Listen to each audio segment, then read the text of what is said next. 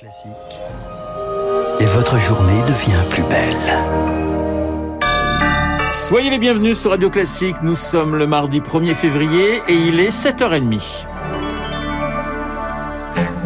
La matinale de Radio Classique avec Renaud Blanc et avec Pierre Collat pour le journal de 7h30. Bonjour Pierre. Bonjour Renaud, bonjour à tous. À la une ce matin, plus 4% pour l'électricité, plus 2% en moyenne au péage. Les nouveautés du 1er février pèsent sur le pouvoir d'achat. Oui, et à cela s'ajoute le prix du carburant, toujours aussi haut, et puis l'inflation qui s'élevait à 2,8% en décembre. On connaîtra le chiffre pour janvier dans quelques heures. Face à cela, des Français s'organisent, bien décidés à ne pas subir sans rien faire à la hausse des prix.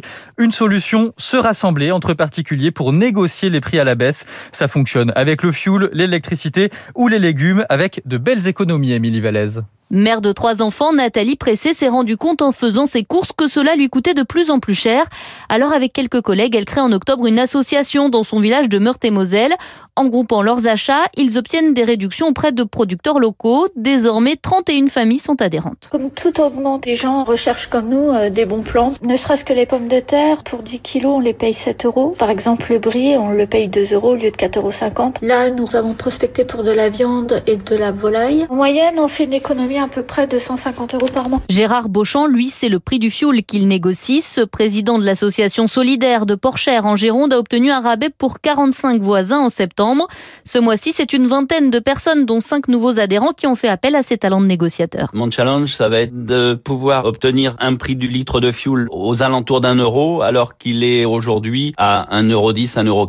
Il faut savoir que quelqu'un qui a fait une commande au mois de septembre, là, a économisé plus de 100 euros par rapport à un achat individuel sur 1000 litres. 100 euros, c'est un plein de courses pour une semaine, une famille de quatre personnes, c'est important. Et ce retraité s'est aussi lancé dans l'achat groupé de granulés de bois.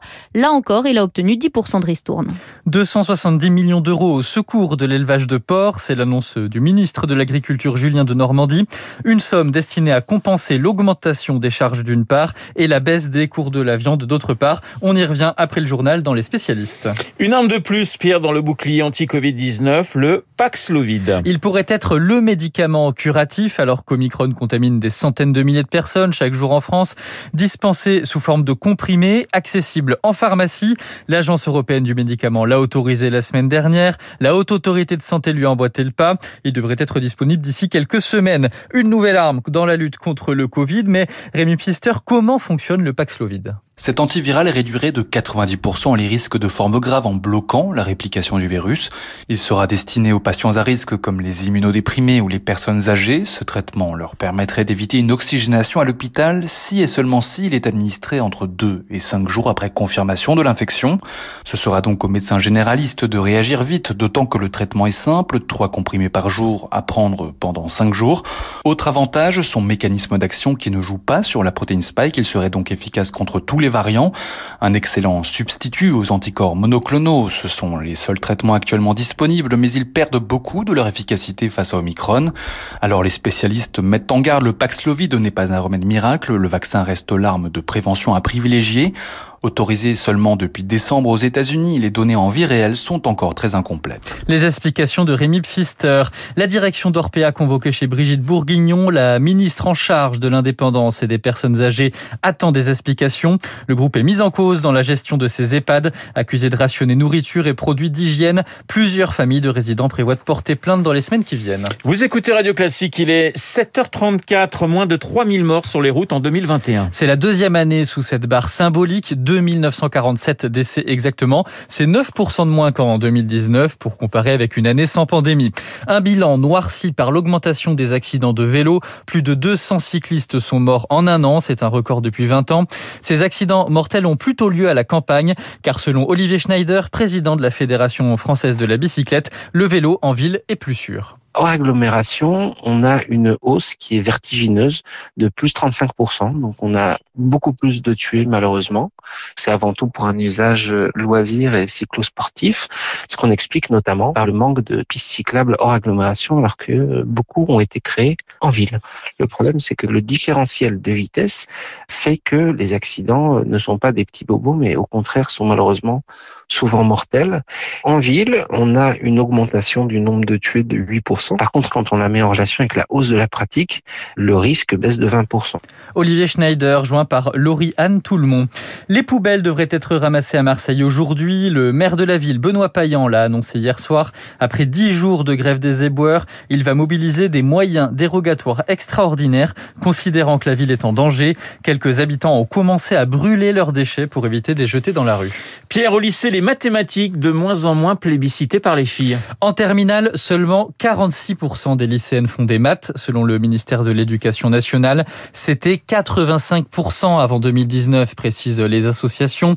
En cause notamment la réforme du lycée qui met fin aux filières SES et L. Depuis, les maths ne sont plus obligatoires à partir de la première. Ce recul inquiète les professeurs de mathématiques, Elodie Wilfried. Avec la réforme du lycée, 60 000 filles de plus abandonnent les maths en première, indique Mélanie Guenet, membre de la Société mathématique de France. Elle déplore un retour en arrière inédit. Il y a une évolution positive pendant les 20 dernières années vers la parité qui brusquement redescend à des niveaux antérieurs à la dernière réforme en 94. En cause, une offre de formation réduite depuis la disparition des filières, explique Sébastien Plancheneau, président de l'Association des professeurs de mathématiques de l'enseignement public. Le fait qu'on demande aux élèves de choisir dès la seconde et qu'il n'y a pas de maths dans le tronc commun fait que les stéréotypes sont renforcés, donc les filles se dirigent moins vers des études en mathématiques en particulier. Pour l'heure, l'impact est encore limité sur les effectifs de prépa et dans les grandes écoles, mais l'enseignant alerte, la pente est glissante. Les représentations des filles étaient déjà très fragiles et on a peur que sur du très long terme, vu le nombre de filles qui choisissent la spécialité maths, ça se diminue encore plus, si ce n'est ça disparaisse complètement. Et ça, c'est dramatique. Pour redresser la barre, les associations proposent de réintroduire des maths dans le tronc commun ou d'intégrer une nouvelle spécialité plus abordable. Le but, inciter les filles, mais pas seulement. Aujourd'hui, 60% des élèves de terminale suivent un enseignement en maths contre 90% avant la réforme. Elodie Wilfried. Boris Johnson a présenté euh, ses excuses pour ses fêtes pendant le confinement. 16 événements festifs sont épinglés par un rapport publié hier. Des fêtes dans sa résidence officielle alors que le pays était confiné. Le Premier ministre est coupable d'erreurs de leadership et de jugement selon le document. Il est également sous le coup d'une enquête de police pour les mêmes raisons. Dans ces conditions, Boris Johnson va-t-il démissionner?